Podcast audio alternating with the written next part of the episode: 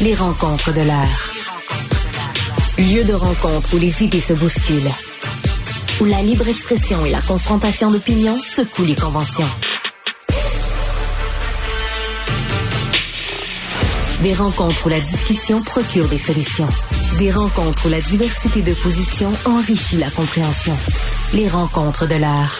Alors, euh, Joseph, euh, les tuiles ne cessent de s'abattre sur la tête de Justin Trudeau après sa politique d'immigration qui est décriée de partout. Là, c'est le scandale qui risque de faire couler le bateau libéral. C'est le scandale d'Arrive Cannes. Parle-nous de ça. écoute, Richard, avant toute chose, même si Sophie haït ça, bonne Saint-Valentin.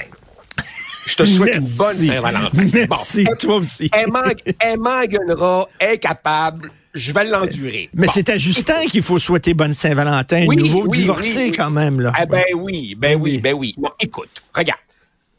Prenons l'affaire. Alors, donc, je rappelle que Arif Khan, c'est ce bidule qui était supposé freiner la euh, propagation de la COVID euh, en territoire canadien. Quand tu arrivais ici, tu devais montrer patte blanche euh, au plan sanitaire en remplissant un questionnaire dans cette application.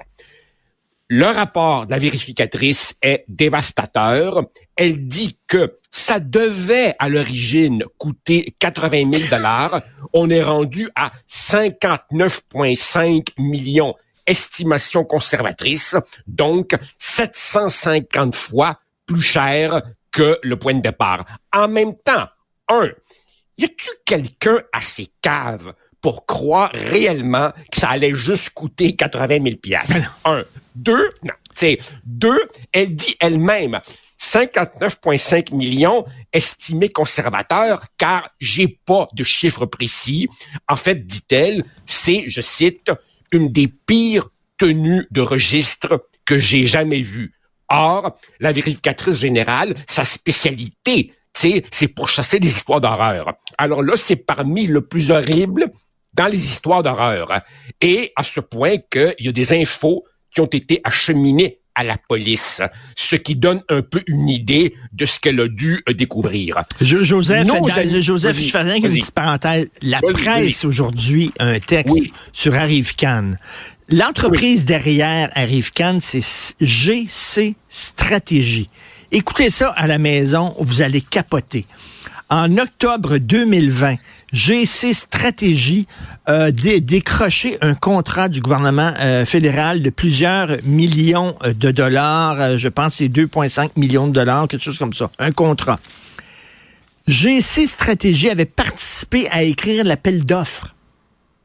Fait qu'ils ont, bien sûr, ils ont écrit un appel d'offres sur mesure pour eux autres. Évidemment, ils ont remporté le contrat, puis il n'y avait pas de concurrent parce que l'appel d'offres était tellement... Il y avait une personne qui pouvait le faire, c'est GC Stratégie.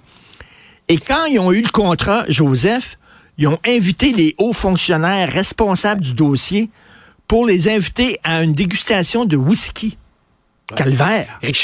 Écoute, Richard, je, je, je, suis content que tu fasses euh, référence euh, à ce reportage parce que moi je pense qu'il faut être bon joueur et il ne faut pas hésiter à saluer ben le bon travail journalistique quand il est fait par euh, une entreprise concurrente. Ben Écoute, GC Stratégie, c'est quatre employés.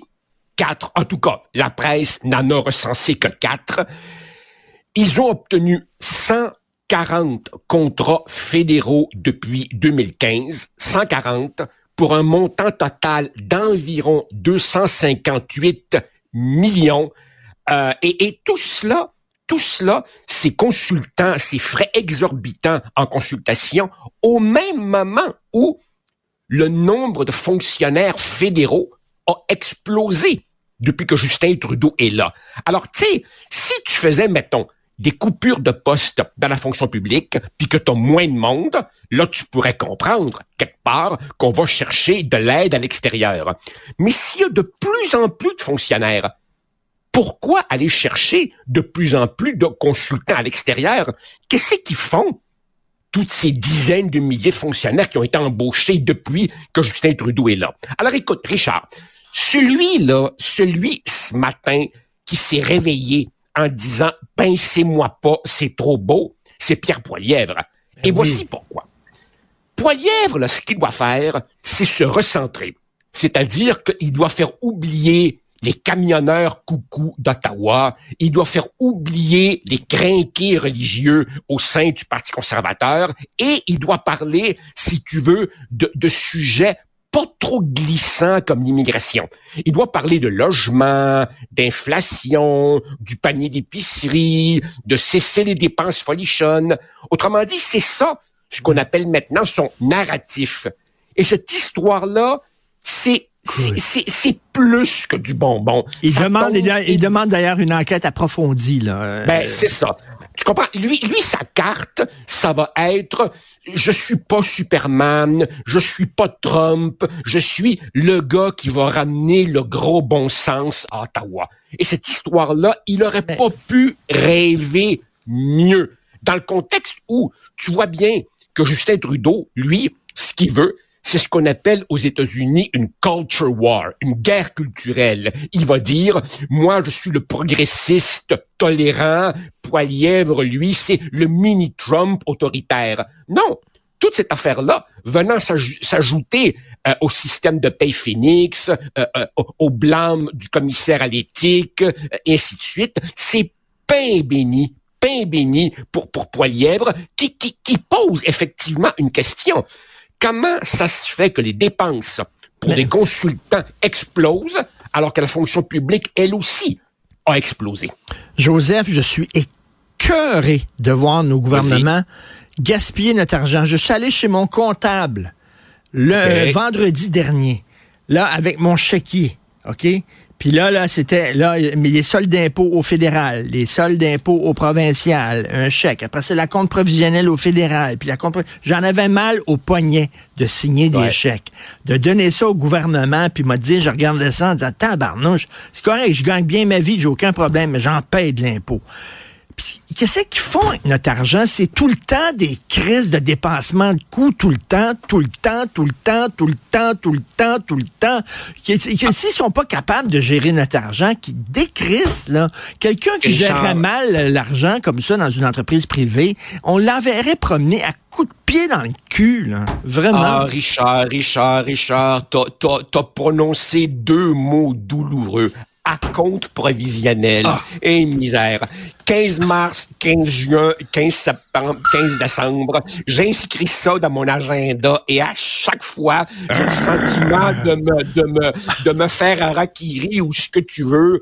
Et, et bien entendu, bien entendu, je paierai avec plaisir si ensuite je voyais que quand je veux aller à l'hôpital, c'est correct, que, que, que, l'école au coin de la rue, c'est correct, mais pour ce que j'ai comme service, quand je vois ce que je paye, disons que la politesse m'interdit de dire ici le fond de ma pensée. La clé dans ce que tu viens de dire, c'est que quand tu as rencontré ton comptable avec ton poignet douloureux, on parlait de ton argent. Tu parlais de ton argent. Tandis qu'au gouvernement, on n'a pas ce sentiment-là. L'argent qu'ils gèrent, euh, c'est pas une perte personnelle pour eux, tu comprends? C'est absolument dépersonnalisé. Ils sont assis sur un gros paquet d'argent qui n'est pas le leur. Autrement dit, le, gaspillage ne nuit pas à leur vie.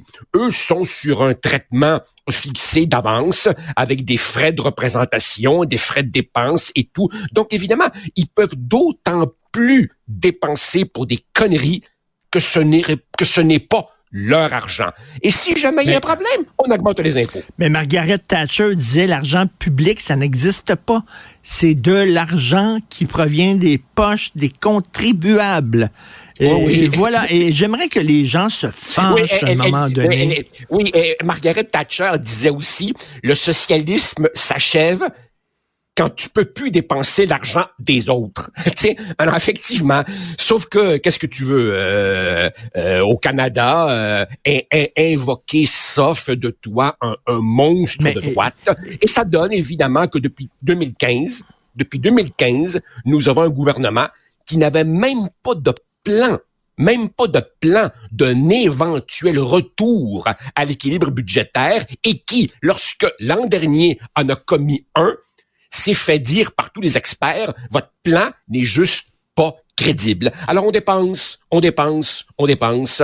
Euh, et quand tu regardes, quand tu regardes le, le, le, le, bilan de Justin Trudeau, là, c'était un incompétent, là. Vraiment. Il, il, est même pas capable de faire fonctionner la machine fédérale pour offrir des services, les logements, payer les fonctionnaires, euh, euh, arriver avec une application qui coûte pas 59 millions, rien. Tout est tout croche. Richard, le, problème, évidemment, c'est que des, gens comme toi et moi, on va se faire dire, on sait bien, vous, Trudeau, bon. Mais moi, je pense honnêtement, je pense honnêtement que celui, celui ou celle qui voudra tenter de nous expliquer que Justin Trudeau n'a pas été le pire premier ministre de l'histoire du Canada moderne, celui qui voudrait plaider qu'il n'est pas le dernier des cancres, aura un fichu boulot difficile à faire, si évidemment on exclut les gens qui n'ont été que de passage ou les concours de circonstances. Chez les gens qui se sont sérieusement installés au pouvoir pendant longtemps, il est, je crois, le pire premier ministre de l'histoire du Canada moderne. Nous avons trouvé finalement le sauveur qui va sauver euh, le Québec de la menace terrible du mouvement séparatiste. Nous avons notre capitaine Canada, Denis Coderre, qui lance aujourd'hui un mouvement non merci. Est-ce que tu es maintenant euh, rassuré? Mon cher Richard, Richard, Denis nous avait dit que au mois de mai, il irait faire le chemin de Compostelle. Et moi, je m'attendais à ce qu'il nous annonce sa mission spirituelle au retour de Compostelle. Mais c'est même pas nécessaire d'aller à Compostelle. Il est déjà investi d'une mission. Alors, blague à part. On se demandait, toi et moi, la semaine dernière, Denis Coderre est-il l'homme qui peut renouveler le Parti libéral du Québec? A-t-il changé? Et on avait dit, on a des doutes, euh, ben là, on a la réponse. C'est évidemment un non pur et simple. J'ai par contre, en fait, euh, une nouvelle intéressante pour toi. Sais-tu que, en fait, le retour de Denis Coderre, c'est une sorte de retour de Jean Chrétien, comme si Jean Chrétien parlait à travers de Nicodère, un nouveau un, nouveau numéro de ventriloquie assez stupéfiant. Parce que franchement, quand je l'entends parler de menaces séparatistes, c'est vraiment la rhétorique de, de, de Jean Chrétien. Écoute, Évidemment, il fallait pas s'attendre de la part de Denis Coderre à un comité de réflexion à la André Pratt ou un petit livre dense à la Claude Ryan. Ça lui a pris trois secondes d'écart pour décider qu'il ferait campagne sur la menace séparatiste. Ce que j'ai trouvé amusant, ce que je trouve amusant là-dedans, évidemment, c'est que Denis Coderre voit la souveraineté revenir plus vite que le plus optimiste des péquistes. Alors évidemment, au PQ, ils vont être bien heureux de savoir que Denis Coderre les prend à ce point au sérieux. Deuxièmement, il dit, ça, ça j'ai trouvé ça fort de café, il dit que le Parti libéral est rendu trop à gauche. Euh, en quoi? en quoi le Parti libéral du Québec est trop à gauche? Euh, allô, Denis, ici la terre. Il nous dit à un moment donné, il nous dit à un moment donné, écoutez, là, PQ plus QS, ça, c'est 50% de l'électorat euh, dangereusement gauchiste. Allô, Denis, quand on regarde, Richard, les chiffres de l'élection de 2022, CAC, pas un parti de droite, euh, pas un parti de gauche, PLQ, pas un parti de gauche, PQ, un parti plutôt centriste, Parti conservateur résolument à droite, ces quatre partis-là ont ramassé au total 85% du vote.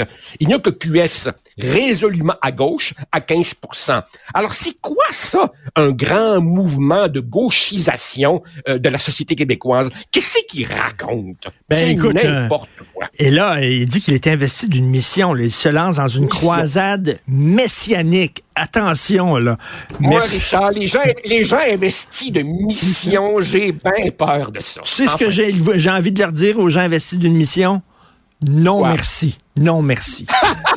Salut, à demain. Salut, bye.